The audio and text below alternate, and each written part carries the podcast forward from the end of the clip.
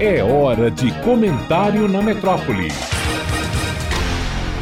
Quem está perdido, o mato é caminho. Dona Edith usava esse ditado para definir a situação de quem age irresponsavelmente por ter sido flagrado em falso sem desculpas. É uma situação tão desconcertante que conduz essa pessoa a um vale-tudo, estimulador da mentira, da injúria, da calúnia, da difamação e até da desinformação das pessoas em sua volta, ou, o que é pior, em volta do mundo nesta época digital. O Brasil, nesses últimos dez anos, viveu essa situação em determinado e conhecido segmento judiciário penal, protagonista de pirotecnias processuais tão próprias dos embusteiros ou dos melhores fogos de artifício. Os advogados estivemos estarrecidos por todo esse tempo, vendo a utilização de ferramentas de investigação e punição de crimes, em tese,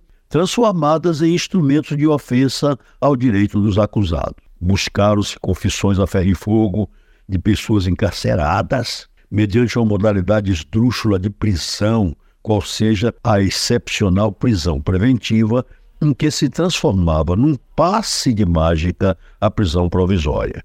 Coação pura. Importaram-se do sistema jurídico norte-americano inadequadas categorias como leniência e delação premiada, que esses pirotécnicos que deixaram de utilizar como meio de prova para absurdamente transformá-las como se fossem a própria prova. Obtiveram-se assim incriminações de pessoas inocentes ou que praticaram meras irregularidades sem o teor de delito tão grave. Eram torturadores, camuflados por togas e becas que se notabilizaram perante a opinião pública leiga, que, insuflada por eles, comportava-se à semelhança das turbas no velho coliseu romano que se compraziam em ver os animais raivosos devorarem os apupados em um verdadeiro cenário de horror, o justo pagando pelo pecador. Mas Deus não quer nada mal feito, e eis que um deles, eleito, fraudulentamente, deputado federal, realizou a profecia de Jesus,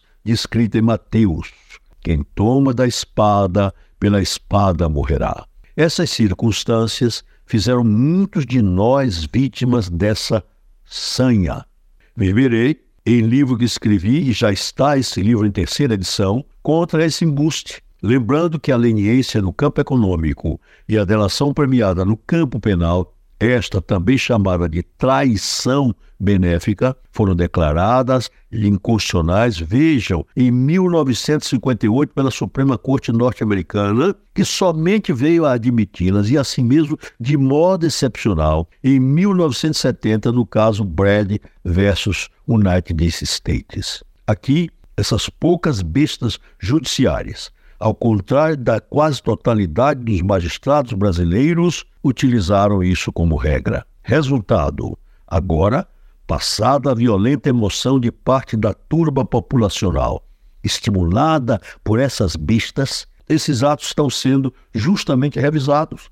E quem está perdido no mato tem encontrado o caminho verdadeiro. Edivaldo Brito para a Rádio Metrópole.